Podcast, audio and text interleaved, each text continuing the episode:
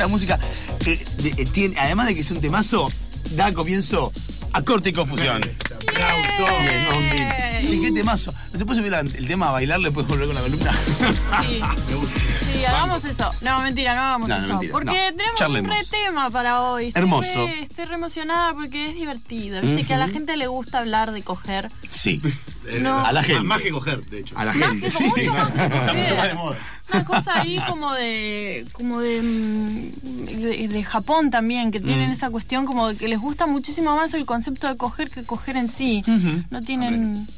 no, eh, está- están ahí como medio jugados con el tema poblacional también. Ah, como que claro, Eh, por la duda. por- Por la duda lo, lo vemos y no lo hacemos. Es como que dicen eso, decís. como que no estarían... eh, todas las cuestiones que hacen en el manga y el anime no las estarían proyectando tanto en, Claro. en la vida real. sí, hay muy poquitos bebés eh, Ah, ahora sí. naciendo en ese lugar. Es un montón. Es que también les, les- les meten cánones que no tienen nada que ver con ellos, ¿no? En el anime y en el manga, tipo gente muy distinta a ellos, y para mí, eh, como que les neutraliza el deseo. Esa es la teoría de Pierre. ¡Opa! Sí, igual en realidad es una teoría muy eurocentrista, Pierre, déjame decirte, porque en realidad en sus representaciones ellos ellos ellos hace- se representan a sí mismos. No es que ellos se reconocen como sí, eh, en el dibujo racista de un asiático es tipo con el sombrero triangular y las dos rayas y ellos en realidad no se ven así, es como nosotros los vemos. Entonces, Ellos que se eh, ven, ahí- claro. A pleno, bueno. Se ven tipo de Claro. Dragon Ball. me voy a, voy a ir tipo para atrás como. ¿Cómo se llama el gatito de Dragon. Ball? Como que alguna vez, tipo, alguien les hizo la pregunta, pero ustedes no son así. Y es como, bueno, no sé, nosotros cuando hacemos lo de... Vos tampoco sos un círculo con dos puntos y una, y una U. 12 que... Eh, Eh, bueno. Es, es un, es un excelente punto. Pero ¿de qué vamos a hablar hoy? eh, ¿De Japón? No, sí. Vamos a estar hablando de la eh, conexión entre indumentaria y bondage y sadomasoquismo. ¿Qué es bondage para quien no sepa de qué estamos hablando? ¿Qué es bondage? Ay, ¿qué es bondage? No sé qué es bondage, pero me Bondage encantaría es, saberlo. eh, es una práctica eh, sexual, ¿ah? Si se quiere, eh, que consiste básicamente en eh, mediante dentro de dentro de un contrato muy hablado y muy eh, consensuado. Se obtiene placer a través del dolor. Mm. Pero es muy importante establecer términos primero porque si no se, se cae en lugares muy de mierda, digamos. Eh, y hay una estética que está muy asociada a todo el universo del bondage y el sadomasoquismo que es el leather o fetish y tiene una historia muy peculiar. Y vamos a estar hablando un poco de, de- de eso, más que de la práctica sexual en sí. Perfecto, de la indumentaria. que- de, de dónde viene esta, esta imagen tan, tan sólida que tenemos en nuestras mentes de el corset de cuero y las botas y, y todas esas cuestiones? Hmm. Para hablar de eso vamos a empezar, eh, vamos a arrancar con eh, estableciendo que a lo largo de la historia, eh, en todo momento, al ser humano le cabe que le hagan, que, que- que lo fajen un poco. Mm, Ok. En todo momento. Sí. Hay una diosa mesopotámica, eh, la diosa Inanna, que la diosa Selina, eh, la diosa Inanna, que era la diosa del, eh, del, del, del bondage, digamos, del, del eh, darte con un, con un látigo en las, en las colitas. Ok. Eh, después en... Por la cercanía a la cola, porque era enana. porque era inana. Oh.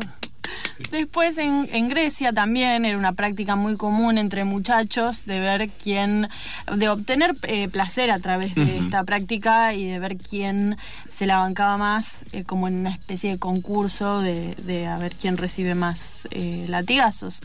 Y mm, realmente es, está presente a lo largo de toda la historia hasta en la época más casta o más castrada, digamos, de la historia, que vendría a corresponderse con el medioevo y con la literatura más gótica, digamos, porque eh, hay en, toda, en todas las literaturas de, de romance escrita en la época una cosa de un amor que no se puede conseguir porque está betrothed a otro hombre y entonces es como el sufrimiento de sufrir por culear y qué sé yo.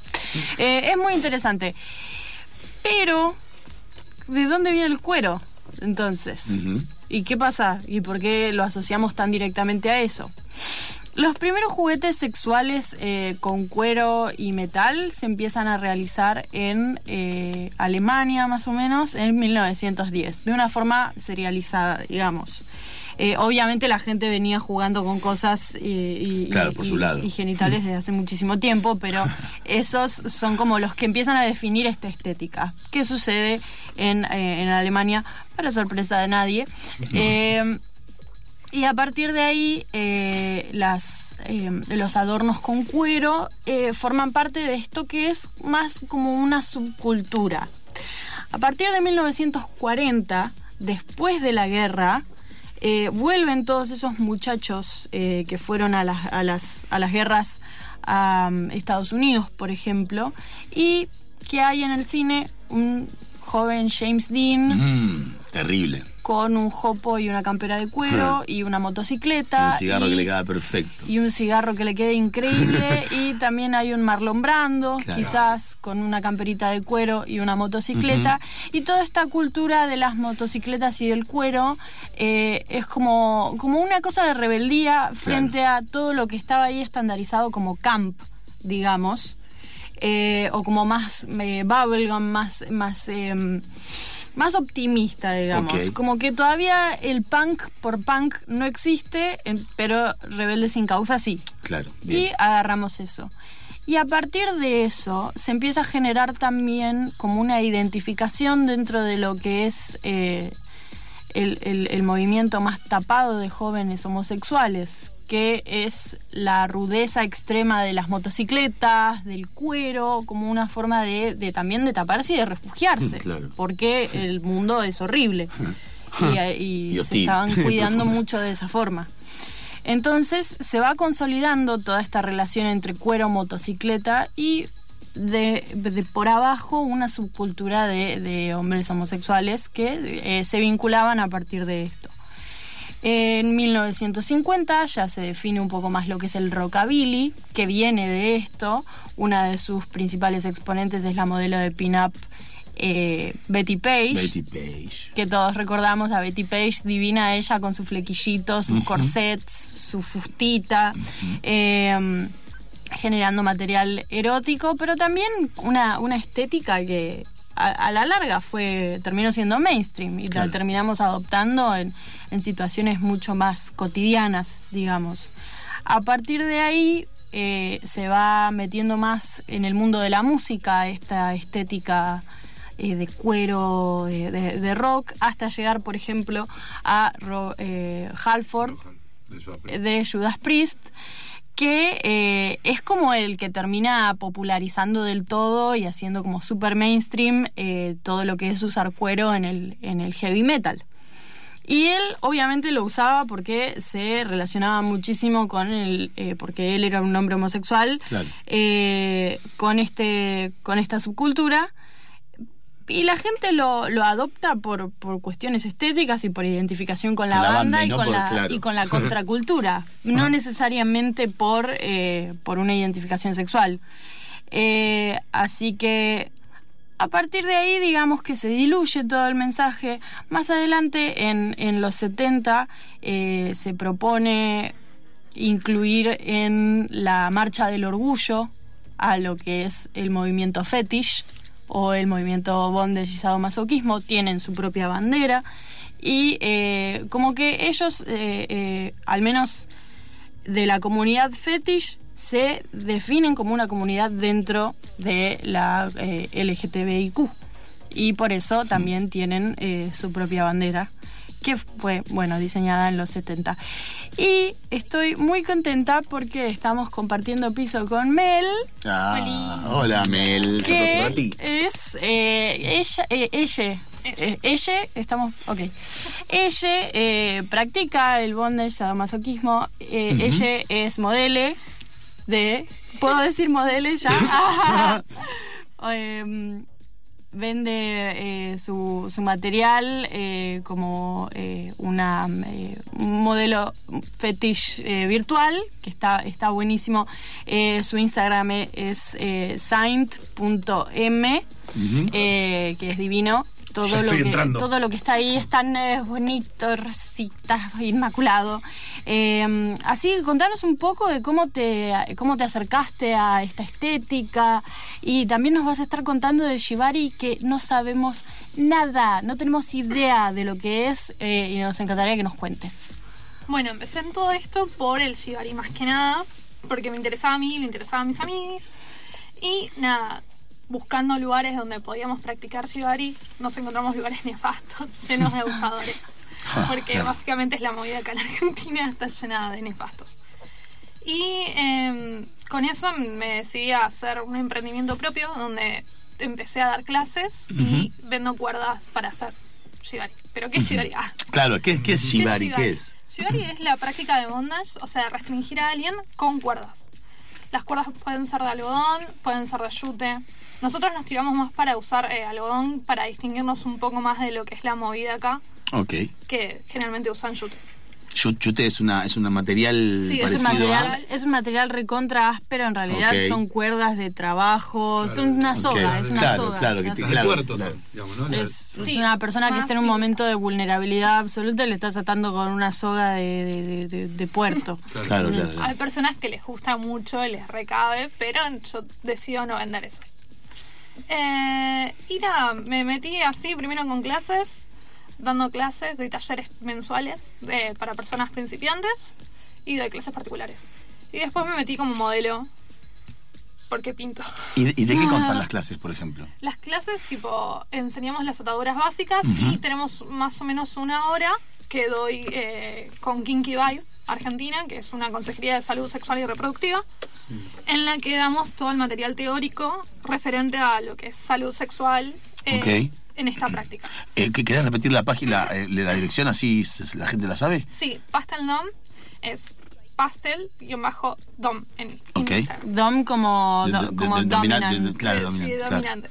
Y nos puedes contar, un- porque yo realmente, o sea, eh, investigué de, de, eh, la historia del, del, del fetish y del cuero, más que nada, no así del, shi- del shibari. Eh, ¿Dónde se origina? Por el nombre me suena que es japonés. eh, ¿En qué año surge más o menos el contexto? Bueno, esto surge en Japón en, el- en la época Edo, cuando los samuráis necesitaban una mm, táctica muy rápida para atar a alguien y restringirla. No existían las esposas todavía, entonces tenían cuerdas a mano todo el tiempo y ataban.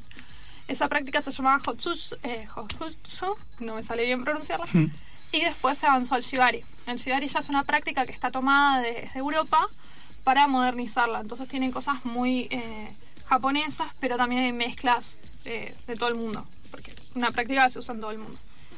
Eh, y nada, ¿Y cómo pasó de, de ser, de, de ser un, un elemento para, para, para eh, dominar a alguien para, por, de la policía a hacer algo por el placer?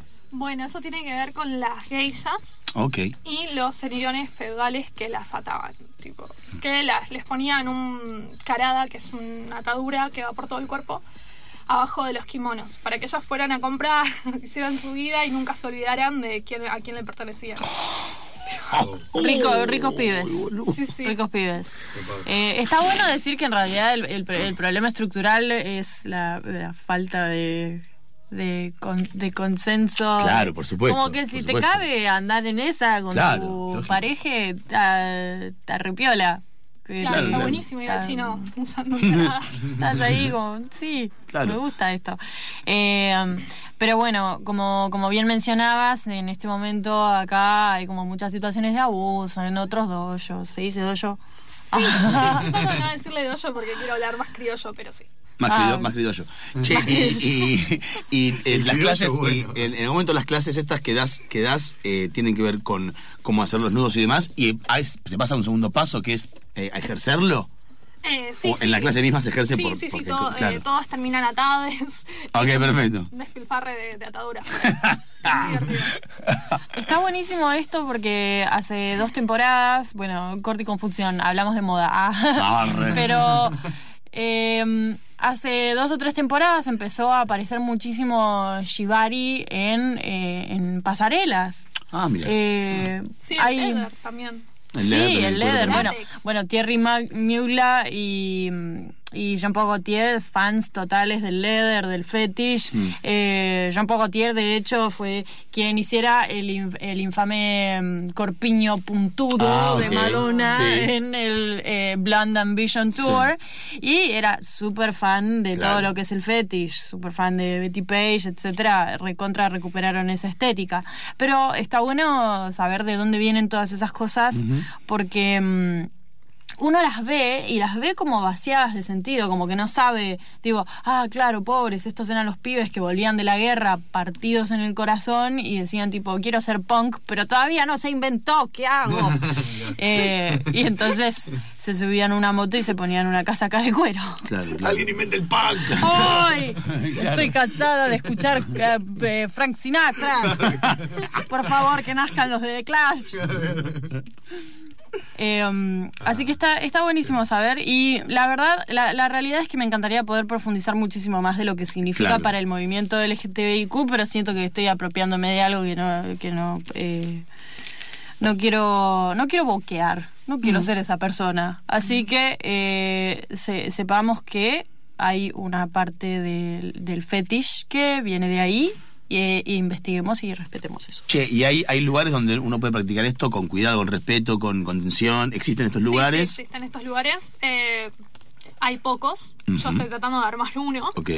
Pero eh, se puede buscar. Hay toda una movida feminista dentro del BDSM. Claro, pregunto, porque quien, quizás alguien nos oye y tiene ganas, le pica el bichito, no sabe cómo hacerlo, no sabe a dónde, a dónde, a dónde, acudir. Entonces por ahí, si sabe, entra a tu página o Claro. puede hablar con vos en Sí, privado. puede acudir a Pastel Dom o a Kinky Vibe Argentina, que es una consejería de salud sexual y reproductiva fetichista. Kinky Vibe está buenísimo porque son como muy. ah, ah, como. mm, Eh, lo bueno es que- sexual posta. Kinky, con eh, esta página, ¿cómo es Kinky? Kinky Vibe. Hacemos una entrevista mañana. Eh, a, a- a propósito de mañana, que la palabra de mañana es masturbación. Entonces, Ah, estamos en la, en la Sexy Esta Week. se- eh, porque esta semana es una- esta semana de placer. Claro. Sexy No, todo cierra con todo. Ah, que todo tiene con todo. Realmente. Qué ¿Viste? bonito. ¿Viste? Me puedo, bueno, eh, eh, es mi columna y yo lloro si quiero. Qué lindo. Obvio. Qué lindo. belleza. Qué Sí, lindo. Qué Se fue a la mierda el belleza. dólar, pero qué lindo. Pero qué lindo, sí, Que me, la, sí, me la sí. banco. Me la Sí. banco igual. Che, y ponele eh, eh, estos- la, la- la- la ropa, por ejemplo, esta, ¿no? Estos leathers, esta, esta cosa. ¿Dónde se compran? ¿Dónde un- les puede adquirir una persona? ¿En cualquier lado? ¿En cualquier...? No, bueno, no, no, no está en todos lados. Capaz que si vas a la On Street conseguís algo. Ok. Pero en general hay que acudir a artesanos y Bien. mandarse a hacer las cosas. O Sí. pedírselas afuera. O obviamente, como que, como está. Claro. como que hay mucho, hay muchos emprendimientos de todos modos. Es una cosa como que va y viene también. Como que era muy popular en el 2005 con los góticos y los emos y ahora eh, como que se diluyó un poco.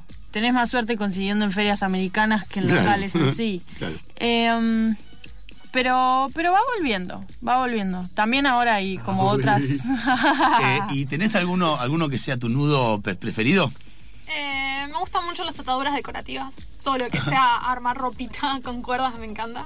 ¿Cómo se...? Ah, armar... Ah, perfecto. Bien. Sí, te Ah, armas como Claro, un topsito con claro. cuerda, ya estás listo para salir. Ay, me encanta. Hace dos años habían puesto muy de moda los arneses que, y, y me compré uno para ir a dar clase. ¿Qué hace, señora? Bueno, y me compré un arnés para ir a dar clase porque mi plan era usarlo arriba de una camisa. Entonces ahí, eh, pues, soy Claro. una profesional. Claro. Nunca en la vida vio la luz del sol ese arnés. Y ahora seguro como que hay mucha gente haciendo más o menos lo mismo con cuerdas, que queda bellísimo, es una decisión estética eh, preciosa y seguro termino haciendo lo mismo. Eh, ah, tengo unas cuerdas Sí, de sí, sí, sí, pastel. Ah, mira, ya que justo que decís, justo las cuerdas, sí. Sí, sí. Eh, ¿y, y qué material es el que te gusta más a vos usar? Eh, a mí me gusta mucho el algodón. Ok. Tipo, por- me parece suave y como primera experiencia para Ah, personas va. que no tienen nada, no saben nada, está muy bueno. Es muy relajante. Eh, y también es una eh, práctica que se usa con una palabra, que la palabra es la que te saca del. Una del palabra juego. de seguridad. Eso. Eh, el shibari no es tan común porque Ajá. es una práctica mucho más tranquila, pero tenés códigos donde vas sabiendo cómo se va sintiendo la otra persona. Porque es una práctica que puede ser muy peligrosa, Claro. hay daño en los nervios involucrado y todo eso. Entonces vas chequeando a la persona, preguntándole, hey, ¿cómo están tus manos? Sí, yo la verdad que, lo, que, que lo- lo- la vez que lo ejercimos me dio mucho miedo porque tipo mi- mi- mis bracitos y mis piernitas se iban poniendo medio azules y era como, no, bueno, eh, gangrena, muerte inminente, basta, por favor, llévame una guardia. Eh, pero- Por favor, decime que estamos en la guardia. Ah, sí, seguimos en la guardia, si querés. Seguís Claro. atándome en la Claro, guardia. claro. Pero, quiero estar Pero cerca de alguien que lo pueda resolver. Por eso siempre hay que jugar con tijeras a mano. Ay, pero. Muy importante. Cada vez me da más miedo. Sí, suena muy turbio cuando Claro, no, pero pero claro. después es muy tranquilo. Corta boleta. No, Sigue bueno, pero, pero vamos todo. a seguir con vamos a seguir con esa movida porque no aguantamos más. Sí. No aguantamos más. Eh, bueno, me, me hubiera me hubiera gustado. ¿no, tra- ¿No trajiste unas cuerditas como para que las leamos?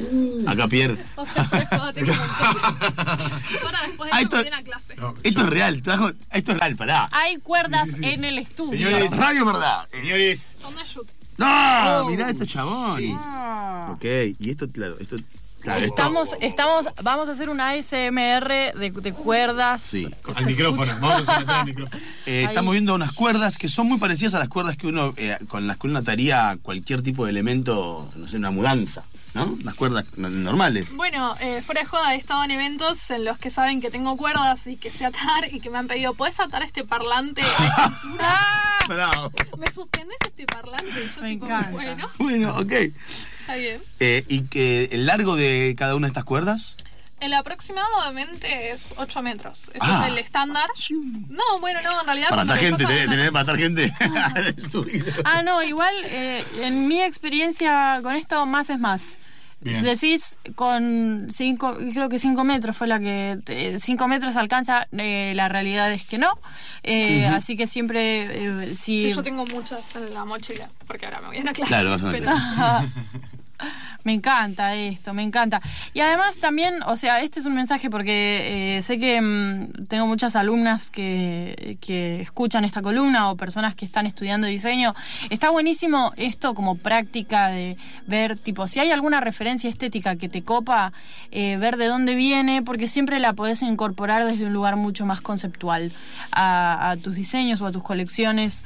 Eh, no es solamente tipo, le voy a meter sogas porque me gusta el shibari, sino ver de dónde viene, cuál es la historia. eh, y eh, há- háganlo para el próximo trabajo práctico. Para mí es importante consultar con personas que saben, porque hay muchas series o lo que sea que toma, tocan el tema y de repente ves a alguien que ataron así nomás. Y vos que sabes, te da Claro, mucha bronca. Claro, claro. Ay, yo te, Ay. yo te asesoraba gratis, ¿eh? Debe ser, debe ser como, ver, como ver Doctor House siendo médico y es tipo, no. Pero claro, no puede ser. No, el mundo no funciona así, Ah. no se hace así. Bueno, Mel, muchísimas gracias por venir. Eh, nos encantó eh, la- que traigas acá las, las cuerdas, eh, aprender de, de Shibari que realmente genuinamente no sabía una goma. Eh, y esperamos que estén disfrutando esta semana del Mm, placer sí. en Infernet. Ah, ah. Eh, nos encontramos la semana que viene con eh, un nuevo tema apasionante en corte Sorpresa. y confusión. No tan sorpresa, Ah, vamos a estar hablando, porque estamos eh, muy, muy asiátiques. Ajá. Eh, vamos a estar hablando del cosplay. Me eh, encanta, me de encanta. qué pasa con el cosplay, de dónde viene y vamos a estar entrevistando a una cosplayer muy muy famosa y eso sí es sorpresa, eso eh, lo dejo ahí ¿Se puede venir con, con un traje de esos todos y que Vení de Goku, abriga? vení de De Goku. Ahí va. ¿Te parás un poco la, la peluca. El chale de Pikachu. Eh, bien, bueno, Ondina, muchas gracias. Muchas gracias. Eh, mm, no vamos a una pausa, pero antes una canción. Mira. Na na na, come on. I like it, like it. Na na na, come on. I like it, like it. Na na na na na, come on. I like it, like it. Na na na, come on, come on, come on. Na na na na na na. This so good being bad. Oh, oh, oh, oh. There's no way I'm turning back. Oh, oh, oh the pain is for pleasure, 'cause nothing can measure.